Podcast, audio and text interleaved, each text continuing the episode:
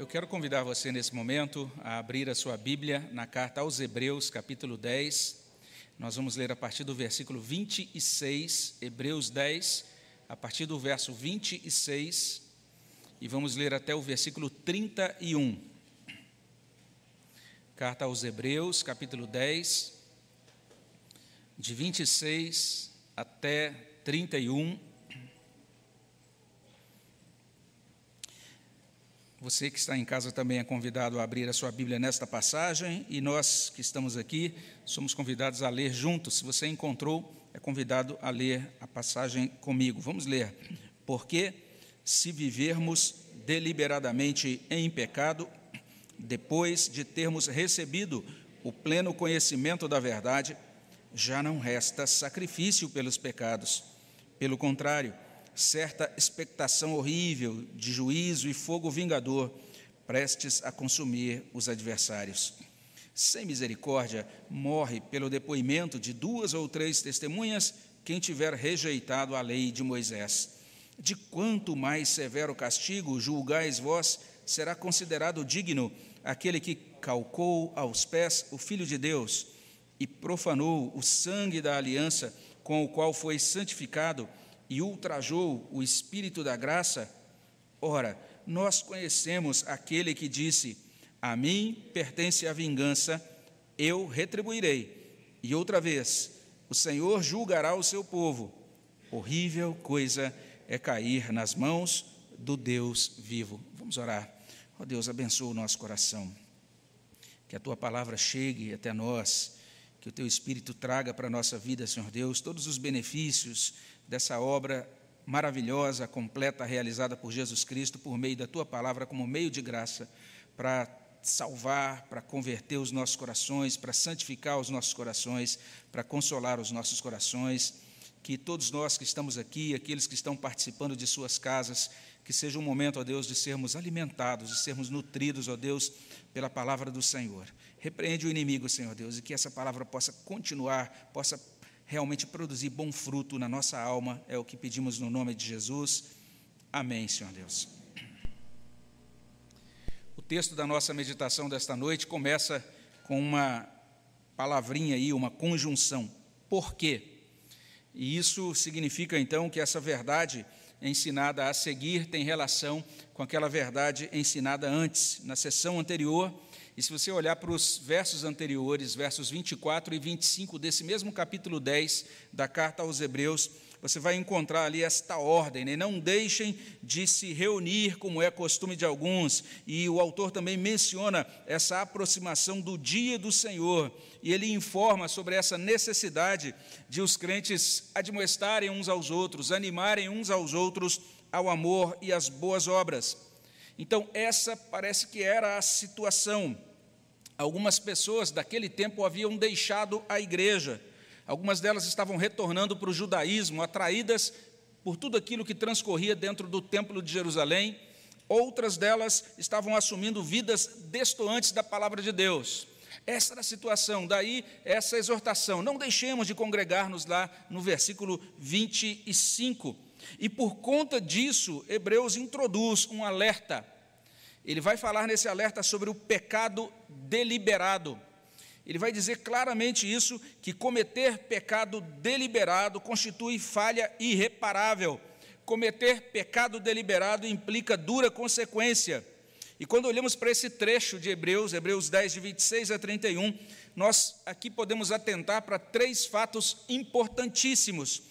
O primeiro fato, versos 26 e 27, é que o pecado deliberado conduz a juízo terrível o segundo fato, versos 28 e 29, é que o pecado deliberado é uma afronta ao Deus vivo. E a última parte, verso 30 e 31, o pecado deliberado será vingado por Deus. Então perceba que parte dura que a gente tem agora do texto da carta aos Hebreus. Estivemos até pouco tempo contemplando toda a doçura da obra de Cristo, toda a explicação desse autor sobre o amor de Deus, o modo como Deus tão poderosa e graciosamente visitou-nos na nossa fragilidade, na nossa, no nosso distanciamento dele, é tudo aquilo que Deus fez para nos religar a Ele por meio de Cristo, esse amoroso sacerdócio de Jesus Cristo que está dia e noite noite diante do Pai intercedendo por nós. E depois de falar dessas coisas tão maravilhosas concernentes à salvação, ele começa a parte prática, chamando a atenção dos crentes para que eles atentem para a fé, para a esperança, para o amor, e agora chamando a nossa atenção para esse tema do pecado deliberado. E quando nós olhamos a partir do verso 26, nós vamos realmente verificar isso. O autor vai explicar para a gente que esse pecado deliberado conduz a juízo terrível. Olha o que diz: porque se vivermos deliberadamente em pecado, depois de termos recebido o pleno conhecimento da verdade, já não resta sacrifício pelos pecados, pelo contrário, certa expectação horrível de juízo e fogo vingador, prestes a consumir os adversários a gente precisa responder essa pergunta: o que, que significa viver deliberadamente em pecado? Porque o, o texto começa assim: porque se vivemos, ou se vivermos deliberadamente em pecado, o que, que significa isso? Significa literalmente prosseguir pecando voluntariamente, prosseguir na vida pecando de propósito. Essa é a ideia bem ampla, bem geral, que é comunicada pelo texto. E aqui a gente precisa, antes de prosseguir, né, explicar, a gente já sabe disso, mas vale a pena a gente sempre realçar, que existe um sentido em que todo ato pecaminoso é voluntário. Porque, de acordo com Tiago, se você dá uma olhadinha em Tiago capítulo 1, a partir dos versos, do verso 13 e 14 daquele capítulo, Tiago vai dizer isso, que nós somos os responsáveis quando pecamos, não é? Que de fato o pecado é simplesmente um desdobramento daquela nossa vontade que concorda com a tentação. E à medida então que essa tentação vai ganhando espaço no nosso coração, ela não é eliminada, ela não é combatida, então vai chegar aquele momento em que o pecado será concebido e, será trazido à luz. Então existe esse sentido em que todo ato pecaminoso é voluntário, mas é muito importante compreendermos que se olharmos para o Antigo Testamento. Lá no Antigo Testamento a gente tem os chamados pecados que podem ser cobertos por expiação, ou seja, os pecados para os quais existe perdão. Se você quiser fazer um estudo sobre isso, vale a pena depois você ler com bastante calma, abra lá sua Bíblia em um livro que não é muito é, lido, né, porque o, te, o tópico, a, a, temática, a linguagem desse livro é um pouco difícil, mas é o livro de Levítico. Abra em Levítico 4, verso 1 e leia até o capítulo 6, verso 7. Você vai ver uma série de provisões para diferentes tipos de pecados, mas o que é comum a todos aqueles pecados mencionados em Levítico 4, de 1 até 6, 7, é que para eles existe perdão. Mas quando você olha para o Antigo Testamento, existe um pecado imperdoável. Isso aparece em Números 15, 30 e 31. Então, Antigo Testamento, duas categorias de pecados: pecados que podem ser perdoados, mas um pecado que não pode.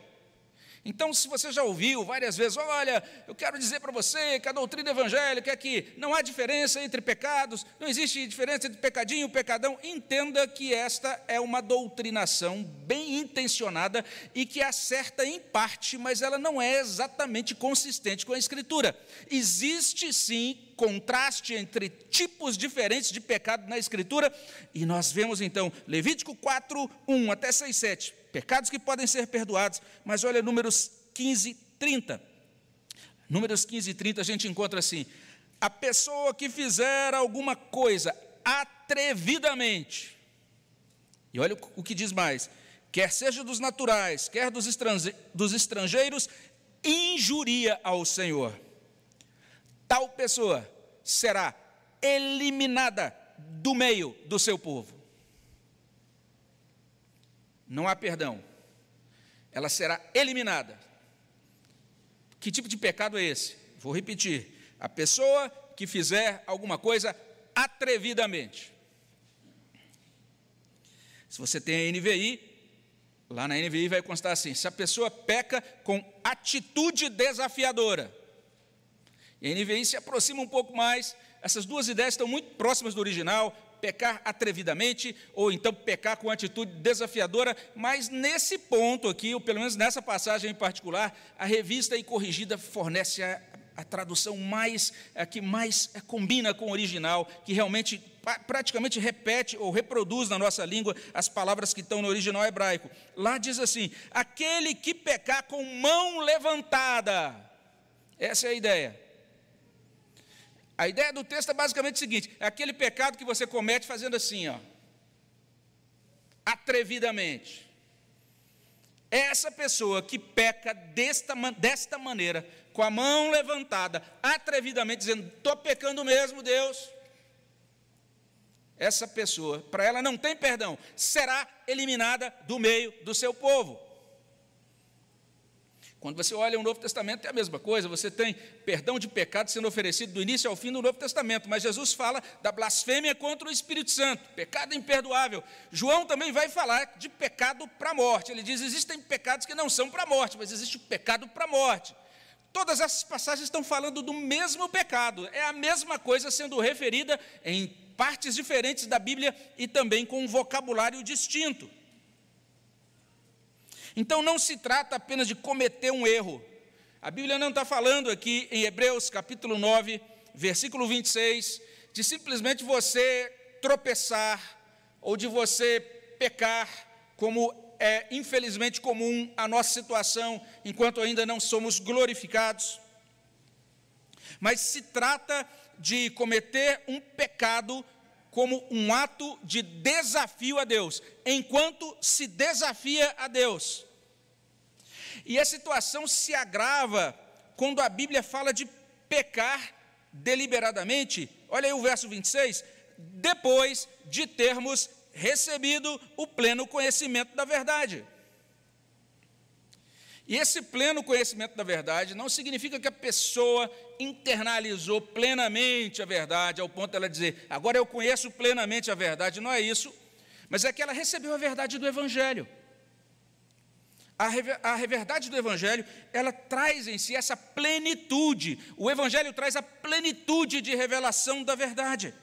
Então, ele está falando de pessoas que receberam esse pleno conhecimento da verdade, ou seja, pessoas que foram doutrinadas no Evangelho.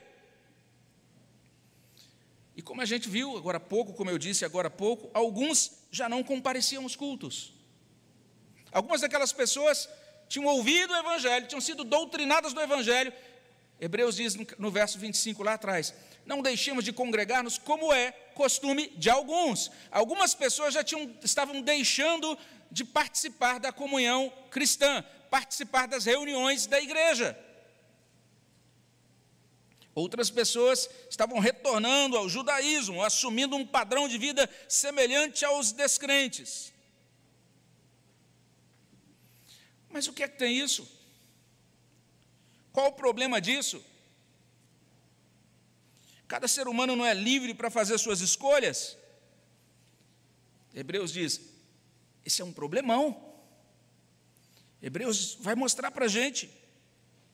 Olha só, se a, gente, se a gente continua lendo, Hebreus vai dizer ainda nesse verso 26 que as pessoas que procedem assim, ou seja, pecam com mão levantada ou atrevidamente, essas pessoas não são cobertas pelo sacrifício de Jesus, diz, para elas já não resta sacrifício pelos pecados.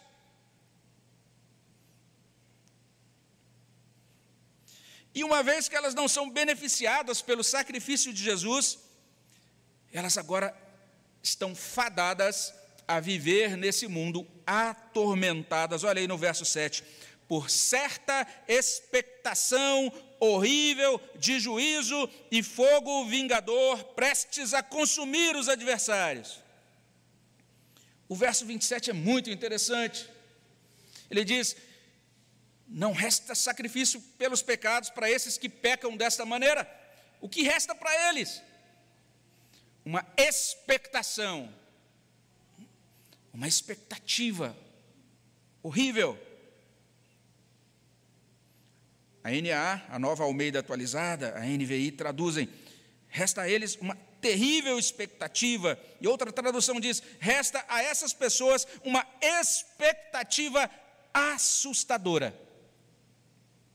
E um servo de Deus explica essa parte do livro de Hebreus. Ele está dizendo, ele diz o seguinte: o autor quer dizer com isso aquela tortura de uma má consciência que é sofrida pelo ímpio Não só aquele que jamais provou a graça, mas, sobretudo, aquele que tem consciência de a haver provado e a perdeu para sempre por culpa unicamente sua. É retomada daquela temática de Hebreus, capítulo 6. É retomada daquilo que Hebreus diz no capítulo 3, versículo 12. Hebreus está retomando agora essa mesma temática nesse ponto. Hebreus está descrevendo aquele peso na alma aquela ausência de paz, certa expectação, aquela ausência de paz da pessoa que despreza a Deus depois de conhecer o Evangelho. Hebreus está reportando, está descrevendo aquele tic-tac que tem no relógio da alma do pecador, que conheceu o Evangelho. Ele sabe que o tempo está correndo e que vai chegar um dia em que ele vai ter que prestar contas diante de Deus Hebreus está descrevendo aquele desconforto que atrapalha o sono. E a gravidade desse estado é destacado por essa palavra que fecha o verso 26: adversários. Quem são essas pessoas que pecam, como nós estamos vendo aqui, atrevidamente, deliberadamente? São adversárias de Deus, são inimigas de Deus. Então perceba que Hebreus não está falando dos verdadeiros crentes, dos verdadeiros convertidos. Ele está falando daqueles que, dentre aqueles que participavam da igreja, ouviram o Evangelho, mas os corações não haviam sido alcançados por aquela aliança prometida, aquela aliança que é, que é mencionada aqui no capítulo 10, versos 16 e 17. Esta é a aliança que farei com eles, depois daqueles dias, diz o Senhor, porém no seu coração as minhas leis, sobre a sua mente as inscreverei, também de modo nenhum me lembrarei dos seus pecados e das suas iniquidades para sempre. Olha só, nova aliança, experiência dos eleitos de Deus. Mas estas pessoas mencionadas aqui a partir do verso 26, não desfrutam dessa nova aliança, não foram reconciliadas com Deus, são tidas como adversários. E a palavra adversário é uma palavra pesada, porque é uma palavra que é usada algumas vezes para se referir ao próprio Satanás. Então está se falando de uma linhagem da serpente, de um desdobramento de Gênesis 3, verso 15. Pessoas que, apesar do contato com o culto, com as coisas de Deus, continuam inimigas de Deus. Hebreus está dizendo para a gente: Olha, você que está dentro da igreja, você que conhece muito bem o Evangelho, cuide para que, sendo um conhecedor dessas coisas, você ainda não seja um inimigo de Deus.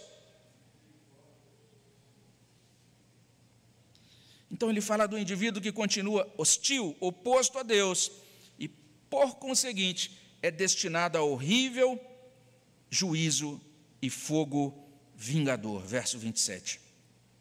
Então isso acaba desdobrando, reforçando aquela mesma passagem de Números 15, mas agora não apenas o verso 30, mas também o verso 31. Tal pessoa, veja bem, a pessoa que pecava com o braço levantado, atrevidamente, tal pessoa será eliminada do meio do seu povo, pois desprezou a palavra do Senhor e violou o seu mandamento, será eliminada essa pessoa e a sua iniquidade será sobre ela. Olha a diferença do, daquele que é alcançado pela graça de Deus. Olha lá, mais uma vez, verso 17: dos é, é, de nenhum modo me lembrarei dos seus pecados e das suas iniquidades para sempre. Mas aqueles que morrem como inimigos de Deus, a sua iniquidade será sobre eles. E daí nós temos essa paráfrase né, da Bíblia, a mensagem. Olha bem o que diz essa paráfrase: desistir e virar as costas para tudo que aprendemos e recebemos, para a verdade que agora sabemos, é o mesmo que rejeitar o sacrifício de Cristo, e estaremos sem defesa no juízo final. E que julgamento será? É assim que diz a Bíblia, a mensagem. Trocando em miúdos, o pecado deliberado conduz a juízo terrível. É o primeiro fato relatado nesse trecho da carta aos Hebreus. Mas se você olha agora para Hebreus, capítulo 10, a partir do verso 28, você vai perceber também que é ensinado que o pecado deliberado é uma afronta ao Deus vivo. Olha só o que diz, verso 28: sem misericórdia morre pelo depoimento de duas ou três testemunhas quem tiver rejeitado a lei de Moisés. De quanto mais severo castigo, julgai vós, será considerado digno aquele que calcou aos pés o Filho de Deus e profanou o sangue da aliança com o qual foi santificado e ultrajou o Espírito da graça. Então, essa passagem começa mencionando uma lei do Antigo Testamento, uma lei que está registrada em Deuteronômio 17, 2 até 6. Era uma lei que estabelecia essa pureza, o exercício de disciplina dentro do povo de Deus, na antiga aliança, aquelas pessoas que cometiam profanação ou abominação na antiga aliança tinham que ser mortas, morriam pelo testemunho de duas pessoas. O que está sendo dito aqui é: se quem rejeitava a antiga aliança era punido com morte, aquele que rejeita a nova aliança vai receber, olha só o que o texto diz, mais severo castigo. E o verso 29 esclarece que a severidade do castigo tem relação com aquilo que o pecado deliberado informa sobre a nossa consideração pelo ser de Deus. O pecado cometido atrevidamente, como desafio a Deus, está revelando alguma coisa sobre o nosso coração, o modo como nós interagimos com Deus, o modo como nós consideramos o ser de Deus. E aqui vale a pena você pedir ao Espírito Santo que aquiete a sua alma, ilumine a sua alma. E aí veja só, vamos ler calmamente, pausadamente esse verso 29. Vamos fazer isso? Vamos ler juntos? Olha o que diz: De quanto mais severo castigo, julgai vós, será considerado digno aquele que calcou aos pés o Filho de Deus e profanou o sangue da aliança com o qual foi santificado e ultrajou o espírito da graça. Você prestou atenção nesse verso 29? Você está entendendo, entendendo por que o pecado deliberado é uma afronta ao Deus vivo? Veja só, por que é uma afronta ao Deus vivo? Primeiro, porque quem peca deliberadamente pisa em Jesus. Diz assim: calcou aos pés o Filho de Deus. Esse pecado feito em desafio a Deus corresponde literalmente a pisar no Redentor, a pisar nesse sumo sacerdote perfeito que é mencionado nessa carta aos Hebreus. Mas veja só, além disso, quem peca deliberadamente profana a aliança ou seja, viola a santidade, ou trata uma coisa sagrada com irreverência. Nesse caso, a nova aliança diz assim: profanou o sangue da aliança com o qual foi santificado. E desde o capítulo 7 dessa carta aos Hebreus, o, autor da carta está nos chamando a atenção, mostrando a superioridade dessa nova aliança, mostrando a suficiência dessa nova aliança o modo como essa nova aliança, ela substitui a antiga, porque a antiga não dava conta do problema do pecado, a antiga não dava conta da questão da nossa distância de Deus, a distância entre Deus e o homem, a antiga não, não fornecia subsídios para que o, o adorador pudesse entrar até o Santo dos Santos e desfrutar dessa comunhão direta com Deus. A aliança antiga era insuficiente, mas a nova aliança é sublime, a nova aliança é muito superior, a nova aliança é suficiente. Mas o que acontece quando a pessoa diz assim: Eu vou fazer o que quero, e Deus que se exploda, essa pessoa está profanando essa nova aliança. Está dizendo que isso que é sublime, que é santo, que é sagrado, não tem valor nenhum. Profanação da aliança. Mas por que o pecado deliberado é uma afronta ao Deus vivo? Olha verso 3. ainda, em terceiro lugar, olha ainda nesse verso. Melhor dizendo, veja só, diz assim: que quem peca deliberadamente ofende ao Espírito Santo, diz assim, ultrajou o Espírito da graça. Pecar deliberadamente corresponde a ultrajar o espírito da graça. A revista corrigida traz faz ou fez agravo ao espírito da graça. A, a nova versão internacional diz: essa pessoa insultou o espírito da graça. é o Espírito da graça. Não existe possibilidade de recebermos graça sem a ação do Espírito. É o Espírito que traz tudo o que diz respeito a Cristo para a nossa vida, para o nosso coração. Tem muito a ver, tem tudo a ver com a nova aliança, porque a promessa da nova aliança em Ezequiel 36 é que naqueles últimos dias Deus aspergiria água pura sobre o seu povo e daria ao seu povo o seu espírito. E o Espírito de Deus no coração do povo é quem produziria isso, tiraria o coração de pedra, colocaria um coração sensível à direção de Deus. Então veja, esse indivíduo que peca deliberadamente, ele está insultando aquele que é o único, único que pode convertê-lo, que pode santificá-lo. Jesus vai falar desse mesmo pecado lá em Marcos capítulo 3. Ele vai falar, chamar isso de blasfêmia contra o Espírito Santo. É a mesma coisa.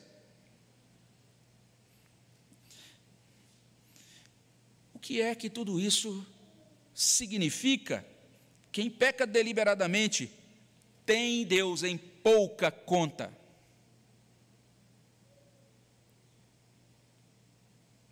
Trata a Deus mal, desrespeita o Senhor, cancela o Senhor. Salmo 19, verso 9, declara que o temor do Senhor é límpido e permanece para sempre. Mas quem peca deliberadamente não sabe o que é o temor do Senhor. não teme nem treme diante do Deus vivo.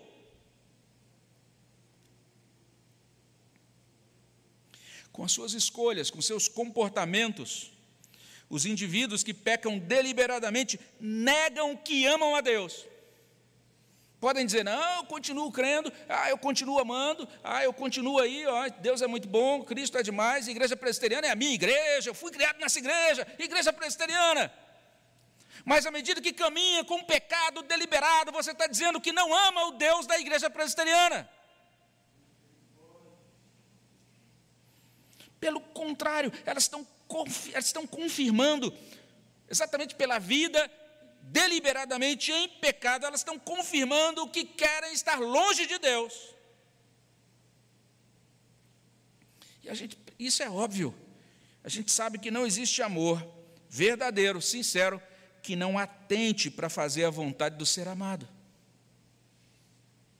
Você ama uma pessoa e você diz, ah, eu vou fazer aquele pé de moleque, porque eu sei que ela gosta de doce de amendoim. Hum, é, ele, como ele gosta. Você ama uma pessoa, você vai se esforçar para fazer a vontade dessa pessoa. A pessoa que diz que ama a Deus, mas peca deliberadamente, ela está mostrando na prática, a sua prática destoa do seu discurso, da sua fala. E alguns chegam ao ponto de zombar de Deus. E essa postura toda parece realmente uma postura de enfrentamento, de zombaria de Deus.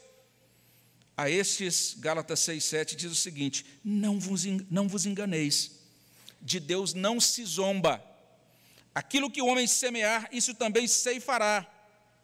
E essa mesma verdade é reforçada em Hebreus 10, 29. Os que pecam deliberadamente receberão mais severo castigo. E aqui, mais uma vez, a gente recorre a essa paráfrase do Eugene Peterson. Ele diz assim: se a pena por quebrar a lei de Moisés era a morte física, o que acham que vai acontecer se vocês desprezarem o Filho de Deus, se cuspirem no sacrifício que tornou vocês completos e se insultarem o Espírito? Isso não é pouca coisa. O pecado deliberado é uma afronta ao Deus vivo. Esse é o segundo fato referido nessa parte da carta aos Hebreus. Mas tem mais. Em terceiro lugar, a gente vai verificar também que o pecado deliberado será vingado por Deus. Verso 30 a 31. Ora, nós conhecemos aquele que disse: A mim pertence a vingança, eu retribuirei, e outra vez o Senhor julgará o seu povo. E termina no verso 31. Horrível coisa é cair nas mãos do Deus vivo. Hebreus está dizendo que essa vingança, ela não vai chegar de surpresa, ela já tinha sido anunciada desde os tempos passados. Ele diz: Nós conhecemos aquele que disse: A mim pertence a vingança, eu retribuirei. Deus já tinha dito isso em Deuteronômio 32, 35. Lá ele falou: A mim me pertence a vingança, a retribuição a seu tempo, quando resvalar o seu pé, porque o dia da sua calamidade está próximo e o seu destino se apressa em chegar. O autor de Hebreus leu isso em Deuteronômio, agora inspirado pelo, inspirado pelo Espírito Santo, ele inclui isso na sua carta.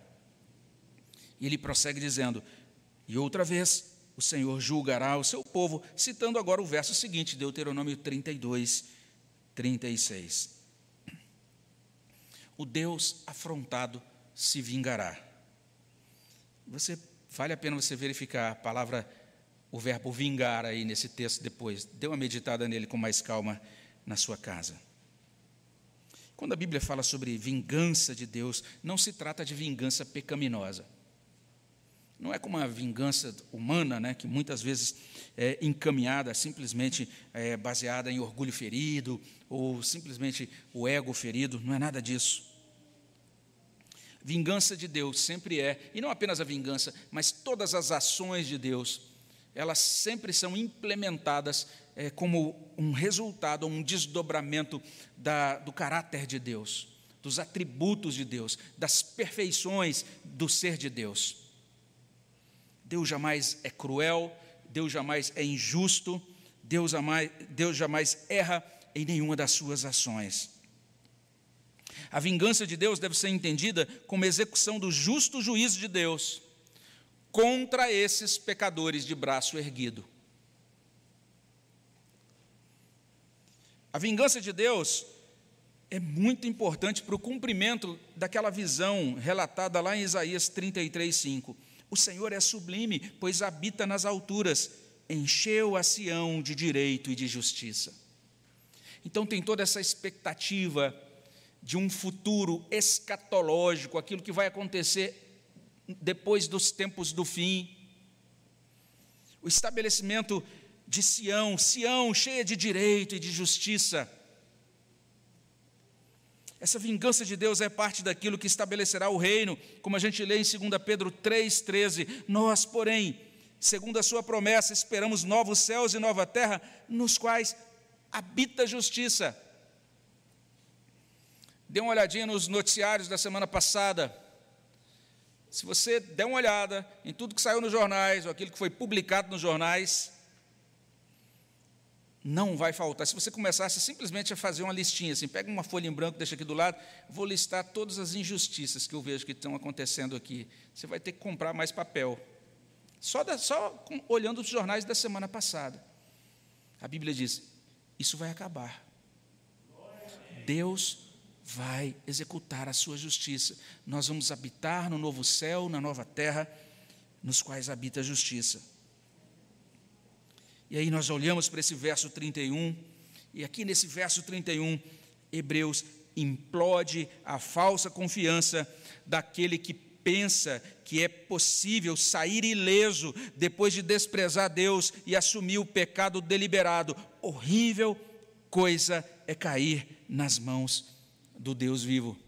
Não vai ter jeitinho, não vai ter uma última oportunidade, não vai ter como ficar esperando um purgatório para ver se outras pessoas rezam lá embaixo para você ganhar um crédito e subir de última hora, passar de recuperação. Não vai ter isso. E aí, concluindo aí o uso né, da paráfrase do Eugene Peterson, na Bíblia a mensagem, ele diz assim: Deus já nos avisou, vai nos chamar para prestar contas e nos fazer pagar.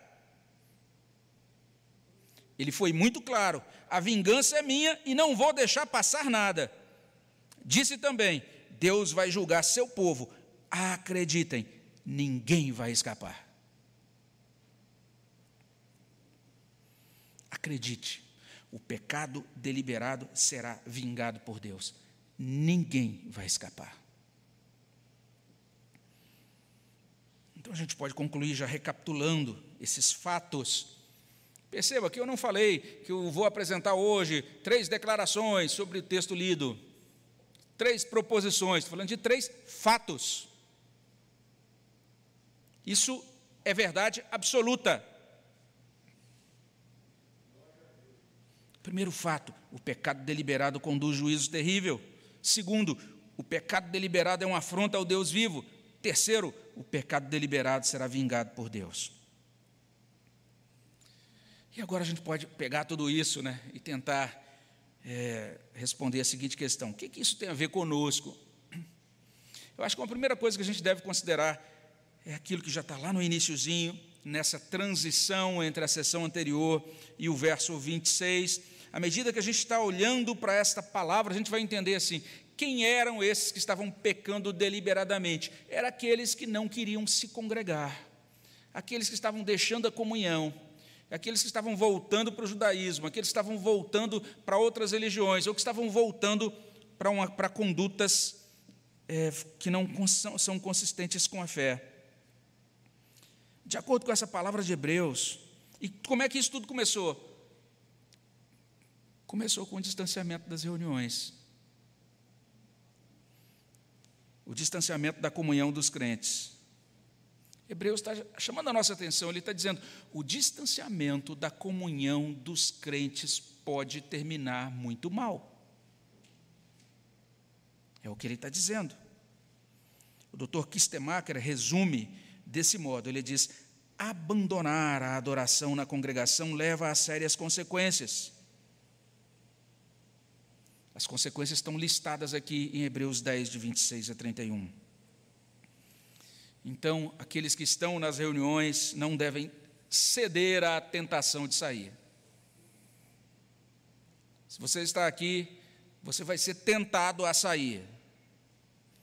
Satanás vai fazer de tudo para que sejamos afastados, ou por desgastes com outras pessoas, ou por orgulho ferido, ou por discordar de detalhes do ministério, ou por tédio. Ah, muito tediosa a igreja, não tem nada de novo. Ou então por desânimo, ou pelas tentações. Então é como se Hebreus 10, de 26 a 31, estivesse dizendo para a gente: vamos orar para continuar crendo na comunhão de santos. Nós falamos sobre isso hoje, quando participamos da ceia. Creio na comunhão dos santos. Essa é a nossa igreja. É uma igreja imperfeita de dar dó, que dá dó, mas é a igreja amada e coberta pelo sangue e pela justiça de Cristo. É o lugar onde nós desfrutamos de comunhão, nos admoestamos mutuamente ao amor e à prática de boas obras. Uma outra coisa que a gente pode considerar é que se a Bíblia é de fato a nossa única regra de fé e prática, se a Bíblia é importante para você, se você diz que a Bíblia é a palavra de Deus para você, se nós dizemos isso acerca da Bíblia, nós precisamos ter uma visão bíblica do que significa ser adulto.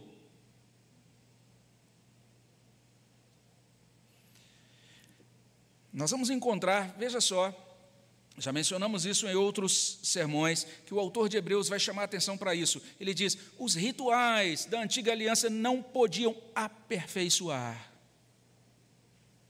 Mas ele diz: agora na nova aliança, nós temos esse desfrute, nós somos aperfeiçoados. E ele vai dizer que aperfeiçoado corresponde a ser santificado. Você pode conferir isso depois no capítulo 9. Você vai ver que bonito o modo como ele trabalha isso naquele capítulo. Aqui no capítulo 10, já no iníciozinho, ele diz: com uma única oferta, ele aperfeiçoou para sempre quantos estão sendo santificados. Pois bem, essa palavra traduzida por aperfeiçoou podia ser traduzida como ele amadureceu. Ele tornou adultos. Isso significa, é isso que significa santificação um dos sentidos de santificação é amadurecer, tornar-se responsável, mais responsável, tornar-se mais sábio, tornar-se cada vez mais semelhante a Cristo. Porque se você olha para Efésios 4:13, 4:13 lá em Efésios vai dizer o seguinte, que a verdadeira maturidade se relaciona com essa perfeita varonilidade, ou seja, Cristo é o adulto perfeito. A palavra varão significa um homem adulto, uma pessoa adulta. E se você olha para Efésios 4, 14, vai dizer: por que, é que Deus nos deu apóstolos, profetas, evangelistas, pastores e mestres, por que é que Deus nos deu Cristo como esse modelo de maturidade? Ele diz: para que a gente deixe de ser menino, levado de um lado para o outro por todo o vento de doutrina. Para que a gente não seja mais levado ao redor também pela artimanha dos homens e pela astúcia com que induzem ao erro. Isso é ser adulto. De acordo com a Bíblia, ser adulto corresponde a ser santo,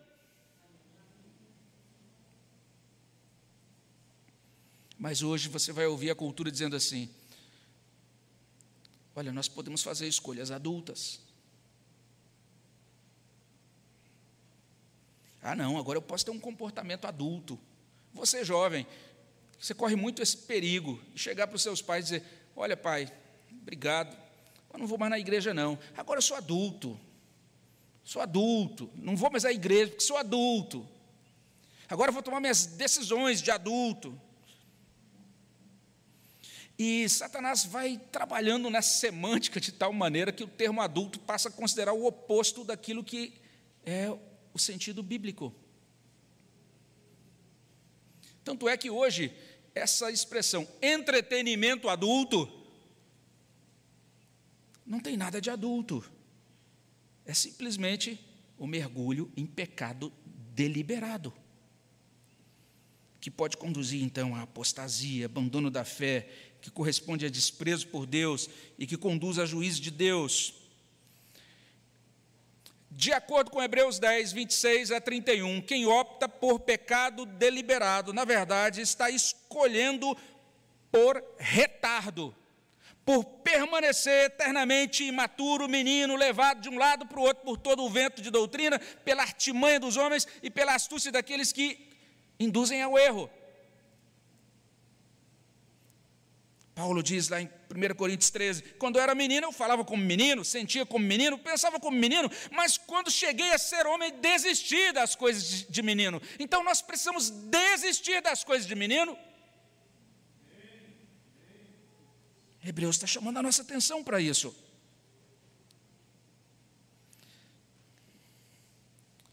Uma terceira consideração, quando nós estamos aqui concluindo é que nós precisamos nos tornar crentes, ai de mim.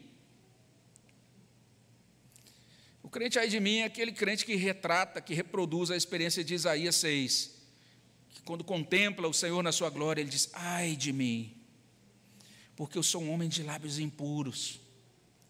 Habito no meio de um povo de impuros lábios, os meus olhos viram o Senhor. E depois daquela visão, Deus purifica a boca do profeta, a vida do profeta, e Deus pro pronuncia a sua palavra, o seu chamado por meio da sua palavra, e o profeta diz: Eis-me aqui, envia-me a mim.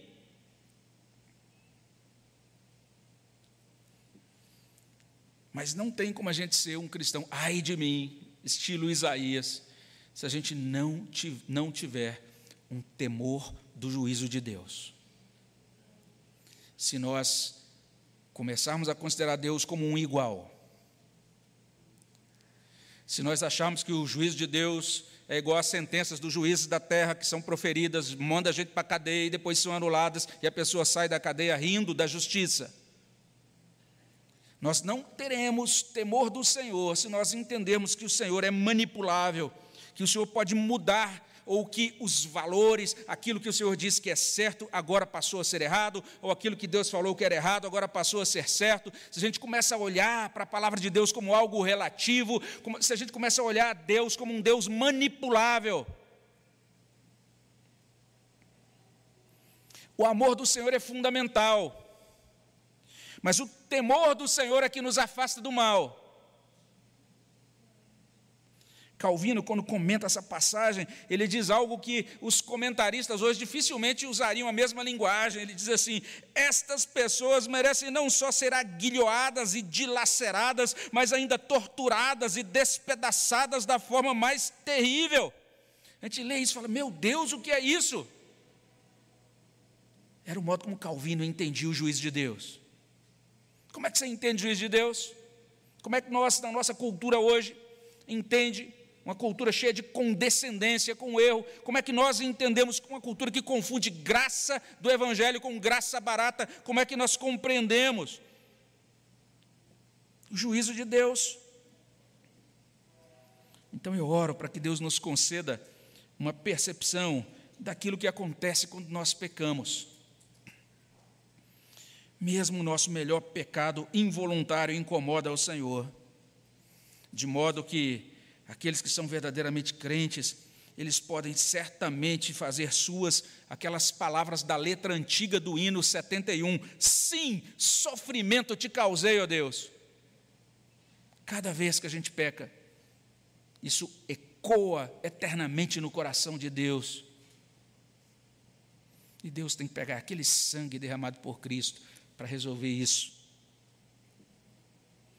Mas eu também oro para que essa palavra desperte a consciência daqueles que estão confundidos pelos enganos do pecado. Não se engane. O pecado não traz nenhum prêmio, nenhum benefício de longo prazo. Volte-se para Deus. Clame por arrependimento e fé. Quem despreza a pessoa e obra de Cristo comete pecado mortal. E que nós não estejamos, que ninguém aqui esteja entre aqueles que pecam deliberadamente. Amém, meus irmãos? Vamos orar. Abençoa, Senhor Deus, nossos corações. Aplica a tua palavra às nossas vidas, no nome de Jesus. Amém, Senhor Deus.